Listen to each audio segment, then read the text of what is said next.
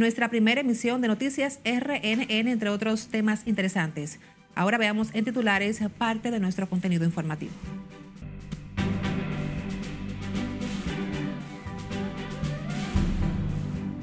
Dirección Nacional de Control de Drogas incauta 424 paquetes de presumible cocaína, apresa a tres dominicanos.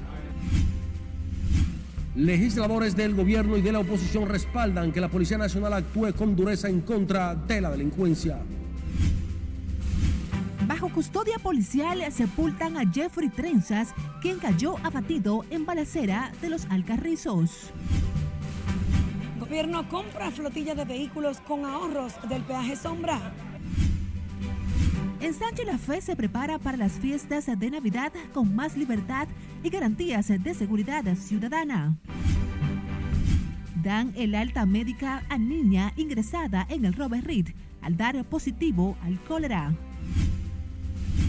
Y en el plano internacional, en Perú, toque de queda por manifestaciones que han dejado casi una veintena de muertes.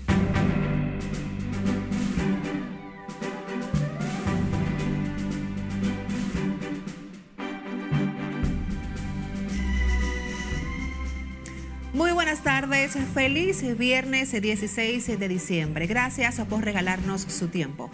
Iniciamos la primera emisión informativa de Noticias RNN. Graciela Acevedo les acompaña. Iniciamos inmediato con la Dirección Nacional de Control de Drogas, que incautó 424 paquetes, presumiblemente cocaína, en un operativo marítimo, aéreo y terrestre desplegado en las costas de la provincia Peravia, mientras que el organismo, además, anunció el reforzamiento de puertos, aeropuertos y costas del país para prevenir el trasiego de estupefacientes. Nuestra compañera Siledis Aquino está desde la agencia antidrogas y nos tiene todos los detalles. Adelante, Siledis, cuéntanos. Muchísimas gracias, así es. La DNCD continúa asestando duros golpes al narcotráfico con la ocupación del alijo de droga procedente desde Colombia. Confiscaron 424 paquetes, presumiblemente cocaína, por el cargamento de drogas están detenidos los dominicanos Giovanni de Jesús de la Rosa, Alejandro Peralta y Franklin Efraín Peña.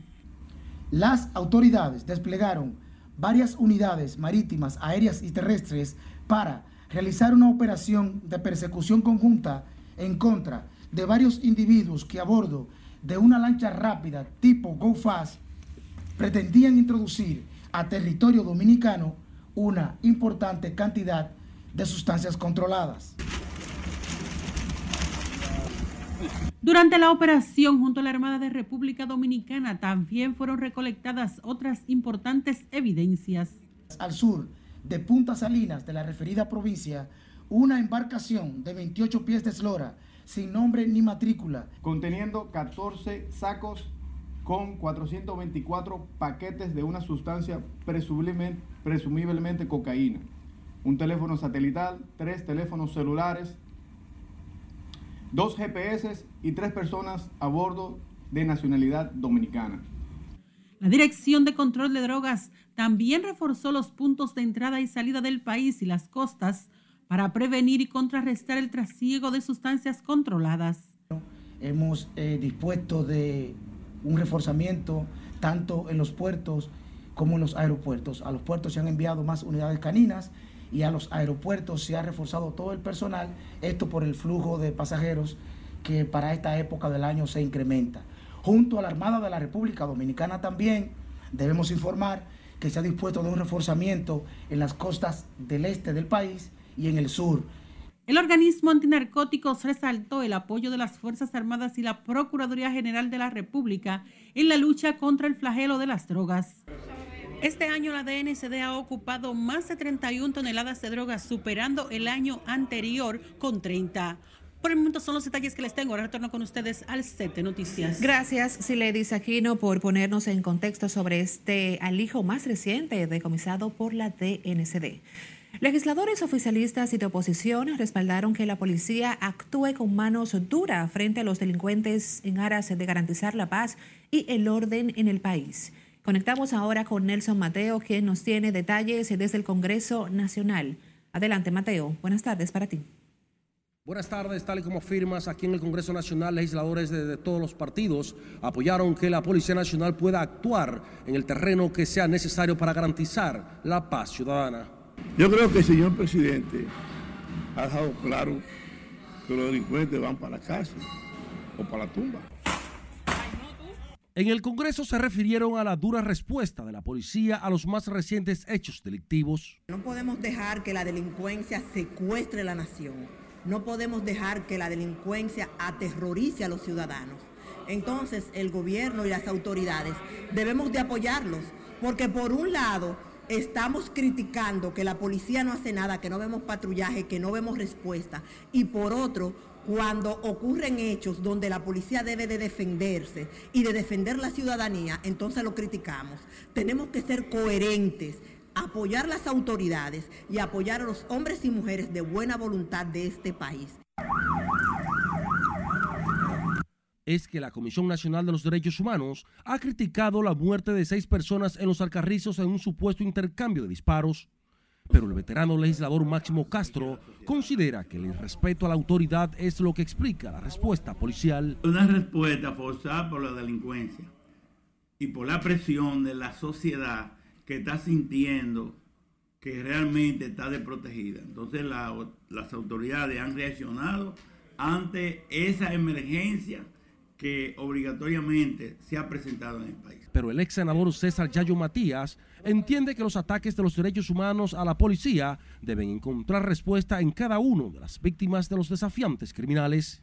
Es decir, no se puede permitir que el pueblo esté trancado y los delincuentes en la calle. Yo creo que apoyamos eh, las medidas que ha tomado Interior Policía, apoyamos las medidas que ha tomado el señor presidente y es, hora de actuar con mano duras. Legisladores del gobierno y de la oposición reconocen que la violencia no es el mejor camino para detener la delincuencia pero aseguran que el desafío franco en estos momentos amerita de una respuesta contundente. De mi parte, es todo por el momento. Regreso contigo al set de noticias. Gracias, Nelson Mateo, reportándonos desde el Congreso Nacional. Los dos agentes de la Policía Nacional que resultaron heridos en un combate armado registrado en el municipio Los Alcarrizos la noche del martes están fuera de peligro. Los agentes, un mayor y un alistado, cuyas identidades se les reserva, resultaron heridos por supuestos miembros de la banda criminal conocida como Papo Trenzas, que alegadamente era liderada por Jeffrey Bienvenido Rosa Ferreras, alias Jeffrey Trenzas. Los familiares de Jeffrey pidieron la mañana de este viernes a los medios de comunicación mantenerse alejados durante el funeral realizado en el cementerio Cristo Redentor. El entierro se llevó a cabo tras dos días de haberse originado el enfrentamiento a tiros entre miembros de la Policía Nacional contra integrantes de la supuesta banda criminal. A propósito de la, inseguridad, el dirigente político y religioso Dio Astacio lamentó la situación de inseguridad que viven los ciudadanos, con especial atención los de Santo Domingo Este, lo que asegura impide el desarrollo de ese municipio. Dio Astacio, quien además es director ejecutivo del Gabinete de la Familia, lamentó que los alcaldes no se involucren en la seguridad de sus municipios, lo que afecta el potencial turismo y su desarrollo. La seguridad no solo puede ser un tema nacional, es un tema local. Si los alcaldes no saben dónde hay más crimen, los alcaldes no saben dónde se está atracando, dónde se está abusando, donde hay más oscuridad, donde hay más delincuentes, entonces los alcaldes no pueden predecir ni informar al ciudadano de a pie que camina dónde es una zona riesgosa y dónde no es una zona riesgosa. Y tampoco puede elaborar planes de seguridad preventivos, porque la seguridad no es solo represiva, debe ser preventiva. Así es que tenemos una ciudad muy insegura que desafortunadamente tiene todo lo que necesita para ser una ciudad turística, pero la inseguridad y otros aspectos no nos dejan que los turistas y que la gente quiera ir. Una buena ciudad es un lugar donde la gente quiere ir y quedarse. Viva Astacio aboga por mayor integración de los alcaldes en el desarrollo de las ciudades. Asegura que la inseguridad y la rabalización están relacionados, por lo que entiende que Santo Domingo Este tiene todo el potencial para convertirse en una marca ciudad. El gobierno, dejó, el gobierno dejó en funcionamiento el Sistema Nacional de Emergencias 911 en Jarabacoa, donde brindarán asistencia de emergencias a, a la población las 24 horas. Para estos fines, las autoridades se dispusieron de dos ambulancias, seis camionetas, 12 nuevos motores, así como 60 agentes de la Policía Nacional que reforzarán la dotación de esa demarcación en la seguridad. Al encabezar el acto, el ministro de la Presidencia, Joel Santos, dijo que este año el 911 logró resultados importantes, entre los que resaltó 1.087.184 asistencias coordinadas y brindadas por las diferentes agencias, 560 877 de la Policía Nacional y 433 434 del Servicio Nacional. 64.447 de la DGCET, 23.021 de Obras Públicas y 5.945 de los bomberos. A propósito, el gobierno entregó este viernes una flotilla de más de 150 vehículos al Ministerio de Obras Públicas, donde el presidente Luis Abinader aseguró que estos equipos fueron adquiridos con los recursos ahorrados del peaje sombra. Nuestra compañera Lauri Lamar nos tiene los pormenores sobre este tema. Adelante, Lauri, cuéntanos. Gracias, buenas tardes. Con la entrega de estos vehículos, el gobierno garantiza una mayor eficiencia en los trabajos comunitarios y la asistencia en las carreteras del país. Van a recibir y van a notar la diferencia, son los habitantes. El mandatario destacó la importancia de comprar estos equipos para evitar alquiler y ahorrar tiempo y dinero y una rápida respuesta a las necesidades de la población. Por lo tanto, esta acción de hoy, esta entrada de los equipos de hoy, es sumamente trascendente. Y lo que más van a recibir y van a notar la diferencia son los habitantes, especialmente de las zonas suburbanas y rurales, que la van a atender. Se han identificado en cada una de las provincias que se habrán de intervenir, que son eh, las 31 provincias o 30 provincias, excluyendo el distrito y solamente una parte de la provincia de Santo Domingo, los caminos que se habrán de intervenir. Por lo que aquí no se va a improvisar, sino que inmediatamente se va a ejecutar uno de los más abarcadores planes de mantenimiento y de acondicionamiento de caminos vecinales. Esta flotilla de equipos pesados tuvo una inversión que sobrepasa los mil millones de pesos, la cual será usada por los viceministerios de Coordinación Regional y de Supervisión y Fiscalización, así como la Comisión Militar y Policial y los departamentos de Transportación y Pavimentación Vial. Esas herramientas que estamos recibiendo hoy serán utilizadas adecuadamente, con el cuidado, el celo y el rigor que, concierne a las cuestiones del Estado. Por consiguiente, esos hombres que están aquí presentes, que están allá, ese soldado que está en el lugar más apartado del país, que tiene que tomar decisiones en momentos muy difíciles, nuestro respeto y nuestra gratitud.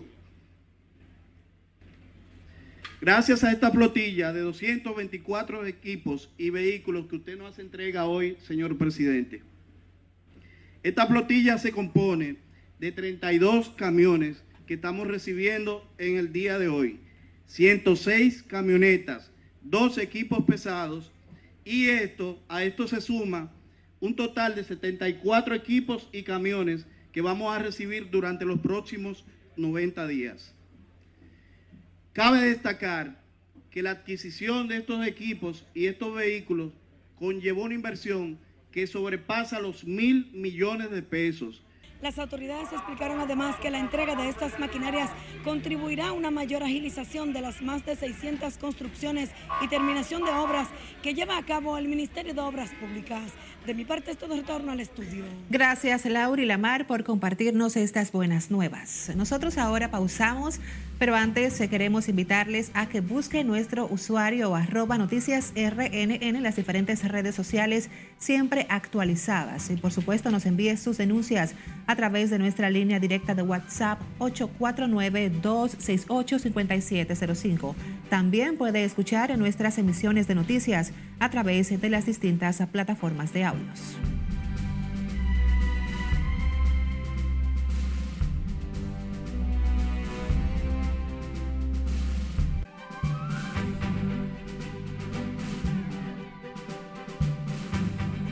Los violentos enfrentamientos de los manifestantes con el cuerpo del orden en Perú han dejado una desconocida cifra de muertos desde que el pueblo se lanzó a las calles reclamando la renuncia de la nueva mandataria Dina Boluarte y la liberación y reposición del expresidente Pedro Castillo.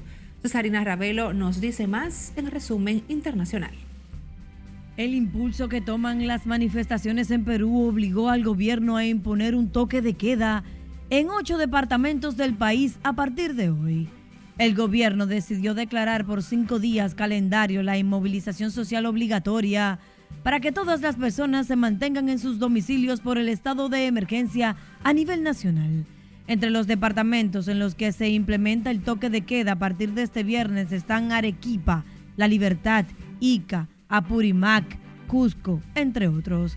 Sin embargo, se permite circular para la adquisición, producción y abastecimiento de alimentos, emergencias médicas y la adquisición de medicamentos. Los fuertes enfrentamientos de este jueves provocaron diversas reacciones de organismos sociales peruanos, entre los cuales están los derechos humanos. De su lado, el Ministerio de Salud de Perú sitúa en 14 la cifra de decesos y 52 los heridos por los incidentes en la localidad de Ayacuyo que se registraron cuando un grupo de personas invadió el aeropuerto local, obligando a la represión policial. Una explosión sorprendió a los huéspedes de un hotel de Berlín por el estallido de un enorme cilindro de 15 metros de altura con un millón de litros de agua y 1.500 peces exóticos en su interior.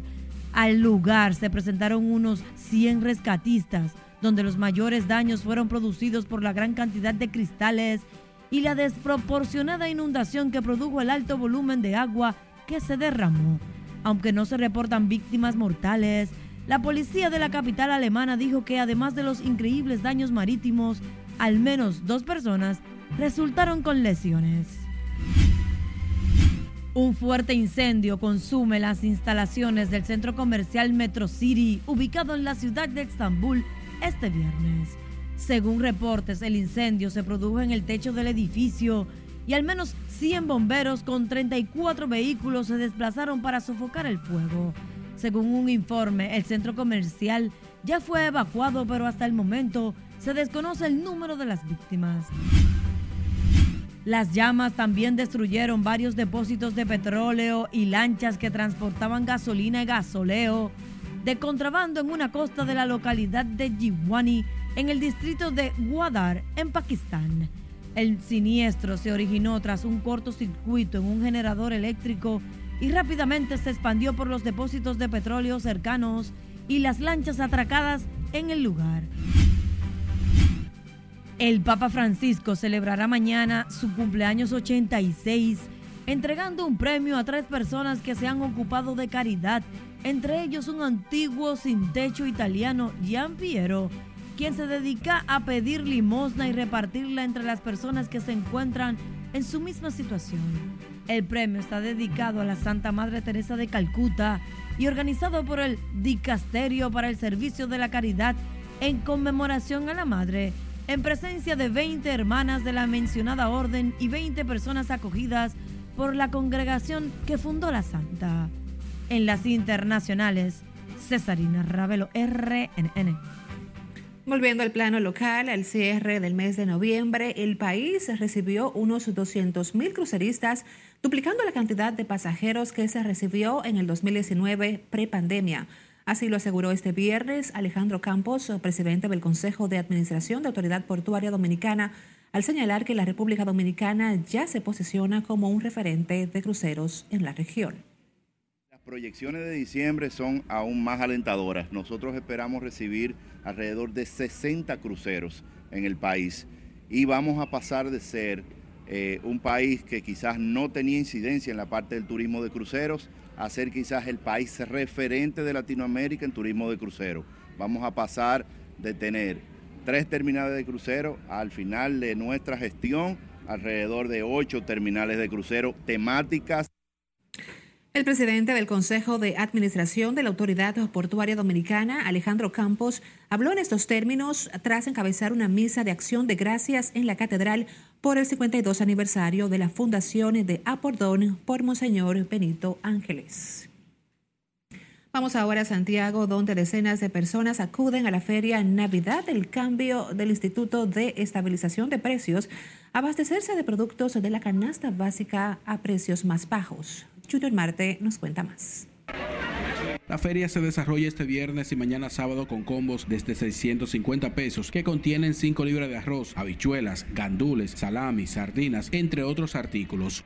Hoy en la República Dominicana podemos decir que hay abundancia de productos pero eso no viene solo, eso viene por la buena gestión de un presidente que encabeza un equipo agropecuario que está trabajando 24/7. Y por eso hoy podemos tener una feria como esta. Todos los organismos del Estado están trabajando para que la gente sienta el gobierno en cada rincón de nuestro país, de nuestros barrios, de nuestros sectores. Y qué mejor opción y oportunidad que la gente pueda tener su comida segura. Iván Hernández señaló que bajo las instrucciones del presidente Luis Abinader se amplió la gama de productos para la población. Que es el único país que ha invertido más de 3 mil millones de pesos para tener los fertilizantes a precio del año pasado, del 21. No importa lo que haya pasado entre Rusia y Ucrania, en la pandemia. Ay, si no hubiéramos tenido pandemia ni ese conflicto, ¿cómo estaría este país? Pero tenemos un presidente que no lo tiene ningún otro país, un presidente que ve más allá, un presidente que se ocupa por esa población. La feria impactará de manera directa a más de 50 barrios.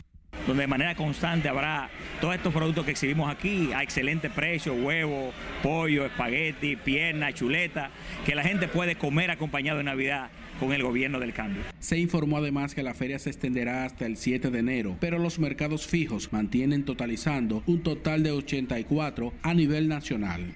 En Santiago, Junior Marte, RNN. Cambiando de información, la Dirección General del Hospital Infantil Robert Reed Cabral informó que fue dada el alta médica a la niña que fue ingresada en el centro de salud tras dar positivo al cólera, mientras se dio negativo otra menor de la que se tenía sospecha de la enfermedad. Siledis Aquino tiene la historia. Actualmente no tenemos ningún caso de cólera. El cólera, el paciente sospechoso de cólera fue dado de alta ayer. Las dos niñas recién ingresadas por cólera en el Robert Rick Cabral ya están en sus casas. Ambas residen en el sector La Sursa del Distrito Nacional. Estos casos fueron notificados al Ministerio de Salud Pública. Y de hecho, incluso muchos de los casos a los cuales le han hecho la prueba han dado negativo. Puede ser que haya otro agente infeccioso ahí eh, también coincidiendo con esos casos de cólera ya. Las autoridades sanitarias han descrito como atípicas las afecciones de cólera que se han presentado en la Sursa y que han elevado a cinco los casos. Todos recibieron el alta médica. También el dengue, una enfermedad que las autoridades esperan comience a bajar, tiene ocupadas las 10 camas que el Robert Reed Cabral dedica a esta afección, obligando a la dirección a abrir otra sala. No tenemos paciente ingresado con COVID tampoco y tenemos 10 casos ingresados con dengue en el hospital. Eh, de ellos hay 5 eh, de cuidado y el resto es estable. Se suman los males respiratorios que se complican más por las bajas temperaturas. Es el caso de Graciela Méndez de la Cruz, quien llevó a su pequeño sobrino por síntomas gripales y febriles. Tenía gripe, él estaba haciendo fiebrecita, eh, hubo que neumolizarlo aquí el, el martes en la noche. Ay Dios mío, el martes en la noche hubo que neumolizarlo, pero sabe que el bebé, yo tengo todos los cuidados porque estoy pasando por un momento muy difícil con los familiares de él. La mamá está entubada ahora mismo, en cuidados intensivos, y el papá está en una silla de ruedas. Pese a estas enfermedades, en la emergencia del principal hospital infantil del país se observa una reducción en la afluencia de pacientes a consulta. Sila Disaquino, RNN. Y sobre el coronavirus, el Ministerio de Salud Pública informó que mediante la realización de otras 2.842 muestras de COVID-19, detectó otros 425 nuevos contagios del virus en las últimas 24 horas, lo que incrementa el número de casos activos. Según el boletín 1002 emitido por el organismo de salud, para el día de hoy, el país cuenta ahora con 2.737 casos activos, mientras la positividad diaria está en 25.77% y la ocupación hospitalaria es de 2.6%. Sin embargo, no se han notificado nuevos decesos por COVID en las últimas 24 horas, por lo que el total de defunciones se mantiene en 4.384 y la letalidad continúa en 0.67%. La Asociación Dominicana de Hacendados y Agricultores entregó hoy la medalla de honor al mérito al presidente Luis Abinader y los productores más destacados en los diferentes rubros del sector agropecuario del país. Allí, el mandatario destacó las acciones desarrolladas por el gobierno para satisfacer la demanda local de alimentos y garantizar la seguridad alimentaria nacional.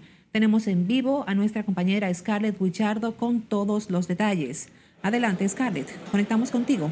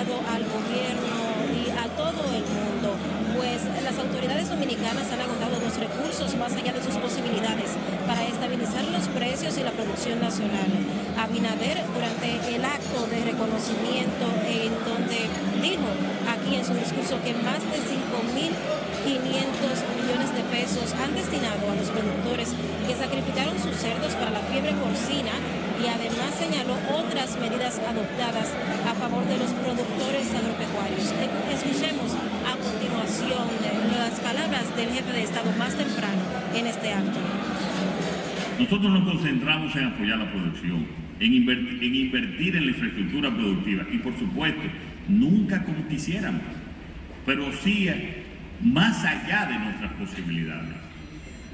Garantizar la sanidad y la inocuidad de los alimentos, desarrollar y apoyar las tecnologías en el sector agropecuario, apoyar la comercialización y las exportaciones.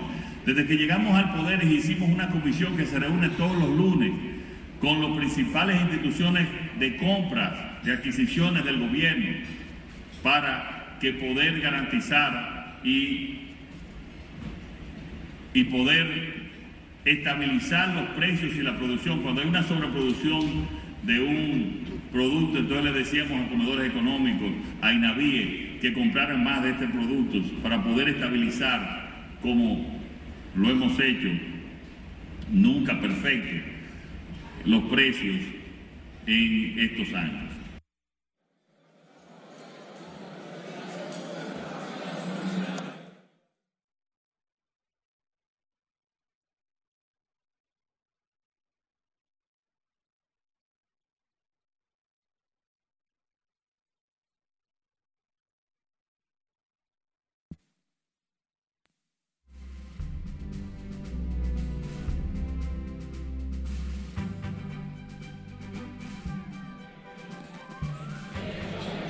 Asociación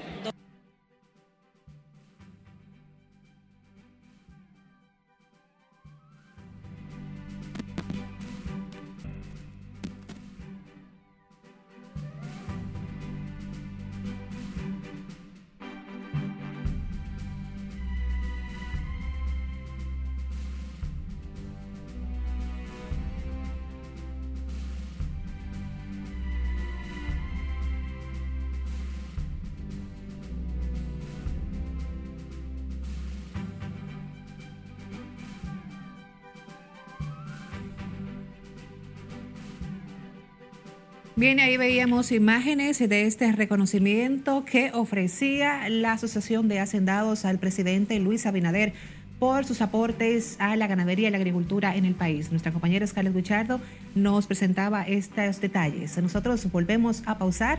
Les invitamos a que siga con Noticias RNN.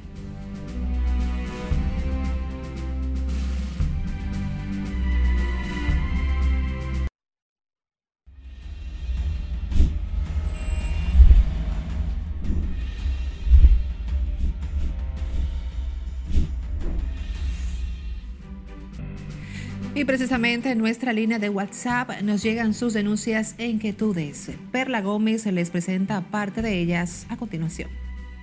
Iniciamos con este video que fue captado por cámaras de seguridad donde se muestra a dos individuos llevarse dos sacos llenos de víveres de una parcela, cortando los alambres y la cadena que rodeaba esta propiedad privada. El robo se registró en la calle Feliciana del sector de Jaina.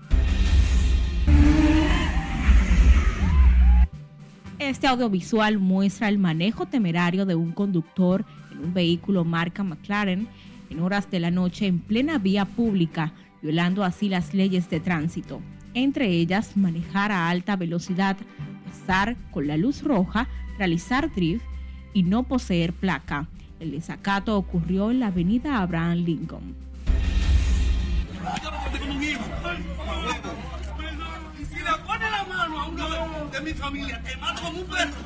En otro fílmico se observa cómo un hombre decidió tomar la justicia por sus propias manos al golpear a un hombre que dice era de su confianza por alegadamente haberle robado.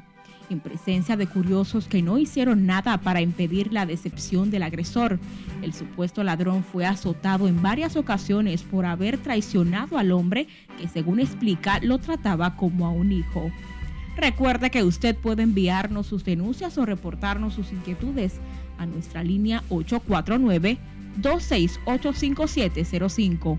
Perla Gómez, RNN. El presidente de la empresa Mia Cargo Group solicita a la Procuraduría General intervenir el Instituto Postal Dominicano y recuperar bienes como parte de la modernización del correo. En ese sentido, el empresario Diego Bestillero depositó una comunicación en la Procuraduría General donde denuncia el usufracto de sus propiedades por parte del impostón. Siguen eh, robándome las cosas del Instituto Postal Dominicano, se siguen llevando las cosas. Siempre mirando nadie, nadie me da respuesta. Entonces, bueno, vine a presentar una denuncia al PEPCA pidiendo que allanen las oficinas del Instituto Postal Dominicano a los efectos de garantizar que los elementos entregados sigan estando ahí o al menos que dejen de desaparecer.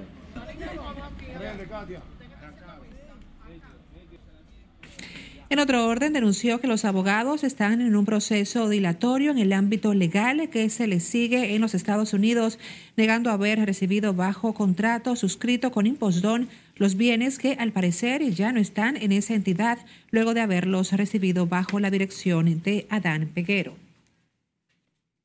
Residentes en el ensanche y la fe se preparan para las festividades navideñas en un ambiente de paz y alegría, donde según afirman el dinamismo comercial ya se siente en la zona conforme avanzan los días. Laura Lamar nos cuenta más. Bebé mucho romo. Aquí lo que se bebe romo. Con este ánimo se celebrará la Navidad en el Ensanche La Fe, un sector donde sus residentes esperan poder compartir estas festividades en libertad con sus seres queridos. Se celebra con con pachanga navideña, la, la descarga merenguera de Pablo Báez, los muchachos tocando y uno vacilando, bebiendo su, traguito. Este, este, sector se prepara para hacer las, actividades de Navidad para, eh, con la Junta de Vecinos, se unen y hacen actividades. Ahora mismo el sábado tenemos una actividad en el Club de Obra Pública para darle a todo al, al sector y recoger toda la gente con su cédula para darle los bonos para ayudarlo, para darle muchas cosas y darle su comida y su cena. En esta barriada del Distrito Nacional también se resalta el reforzamiento del patrullaje policial, con el que el gobierno busca garantizar la seguridad ciudadana ante los hechos delictivos que se incrementan en esta época del año. Ahora sí, porque, porque uno siempre está nervioso en la calle. Estoy por caminar por aquí, se puede caminar porque soy guardia y policía donde quiera. Oh, sí, sí, la seguridad aquí está muy buena, sí. Por lo menos este barrio se mantiene bien, la fe no hay muchos delincuentes por aquí. Si vienen en otros sitios, pero por ahora mismo no, no ha habido problema. En esta zona cuya actividad comercial sobrepasa los 1.600 negocios, según estadísticas oficiales, se han dinamizado las ventas, tras la entrega del sueldo 13 en el sector público y privado, afirman sus residentes. Laurila Mar, RNN. Y a propósito, la víspera de las festividades navideñas ha comenzado a dinamizar la actividad comercial en la zona colonial, lo que atrae alivio a los dueños de bares y restaurantes que esperan el año cierre con números positivos. Margaret Ramírez tiene la historia. Es el ritmo que contagia a todo el que visita la emblemática zona colonial en el centro de la capital ameniza a los cientos de turistas locales y extranjeros que atrae la histórica ciudad colonial, en especial durante las festividades navideñas y de fin de año. Demostrándole al mundo, demostrándole a toda persona lo que es el merengue nuestro típico dominicano. Muchas personas no igualan lo que es el merengue nuestro típico dominicano y es la cultura del país la dignidad moral la decencia de todo lo bien llegado a este país. Notábamos mayor actividad el año pasado, posiblemente porque las personas estaban más deseosas de salir, de compartir, de estar en un ambiente al aire libre. Eh, y precisamente nos ha tomado un poco desprevenido. Ese dinamismo también lo sienten algunos dueños de bares y restaurantes otros esperan que la víspera de la Navidad aumente el número de visitantes. Ha tenido mucho ajetreo, eh, estamos muy activos, los, clientes están muy felices de venir y todo lo que ofrece Jalao eh, es muy atractivo solamente, sobre todo para esta fecha. Los vendedores ambulantes establecidos en espacios como el Parque Colón también esperan un aumento de las visitas. Está media lenta, pero ellos aumentan. ¿Cuándo aumenta la venta? Sí, ya de esta semana, fin de semana para adelante la gente tiene más oportunidad de salir a comprar y a, recrearse, a divertirse. Esta sería la primera Navidad luego de la pandemia sin restricciones. El Ministerio de Turismo junto a Cultura y el Ayuntamiento del Distrito Nacional han planificado una serie de actividades para el disfrute de la población. Margaret Ramírez, RNN.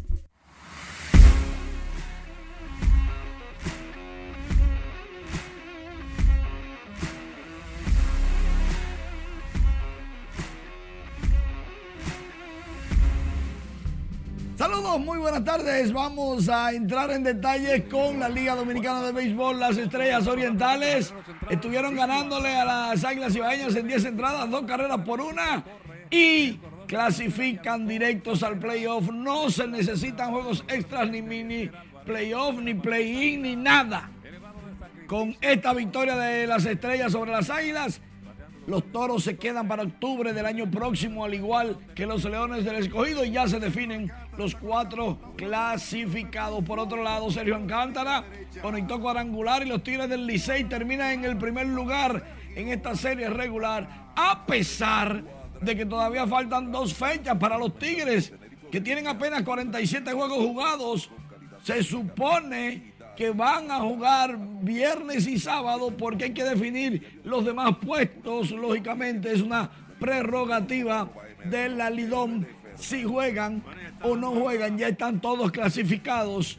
Ahí está, se apagan las luces, se celebra con un sombrero de bombillito. Está buena Navidad. Los Leones del Escogido terminan ganándole en blanqueada a los gigantes del Cibao o de San Francisco. Eric González fue uno de los que remolcó carrera. Una en el séptimo, dos en el octavo.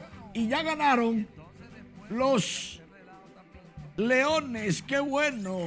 Ahora sí, ¿qué tal si vemos en nuestra sección calentando la pelota lo que dijo Vladimir Guerrero Jr. en San Pedro de Macorís hace un par de días?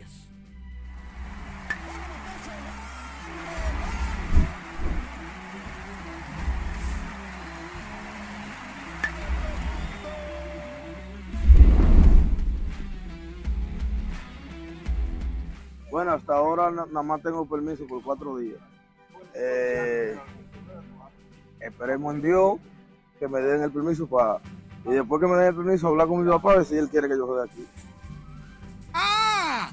Que después hablamos con su papá, pero bien. Mientras tanto, dicen los aguiluchos, según Lidón Memes, ¿cómo va a ser que después de tanto estar en primero, no, ya, ya lo ganaron? Entonces dice esta niña, ajá, pero quedando en primero ya son campeones. Ya tienen la corona. Otros, y siguen los memes de los fanáticos aguiluchos. Aguiluchos viendo las águilas que tienen que entregar el primer lugar obligado. Las estrellas orientales dicen que durmieron felices porque cuando cumplieron aniversario clasificaron para el round robin o ronda semifinal. Por otro lado, Leoncio y Toribio conversando luego de ser descalificados. Dice Toribio que no le gustan esas cosas, que eso son noticias muy malas. Aquí, todos los clasificados. Y el Licey dice, qué felicidad me dan ver a mis hijos felices. El comunicado de la Lidón, oficializando que le quitaron un juego a las águilas, específicamente el del 6 de noviembre. Y aquí la tabla, la bendita tabla. Ya es oficial, el Licey está en primero y nadie lo baja. Oficial, las águilas quedan segundas y nadie las quita. Ahora bien, entre estrellas y gigantes podría haber un cambio, porque las estrellas todavía tienen juego viernes y sábado. Entonces hay que tirar numeritos porque están a dos del tercero. Eso implica, el tercer lugar implica escoger tercero y no cuarto en el draft de importados y nativos para reforzarse para la semifinal. Mientras tanto, Vladimir Guerrero Jr., si no juega, no puede ser escogido. Punto y aparte. Bueno. ¡Ay! Juan Soto. Juan Soto podría jugar el lunes con el Licey como bateador designado, dicen. Ah, pero bien. Vamos a ver cómo eh, ocurre todo, ¿verdad? Así el, es, el trayecto. Gracias, Manuel, como siempre, por estos detalles siempre actualizados a nivel deportivo. Nosotros nos despedimos por esta tarde, como siempre, agradeciéndoles el que nos hayan regalado su tiempo.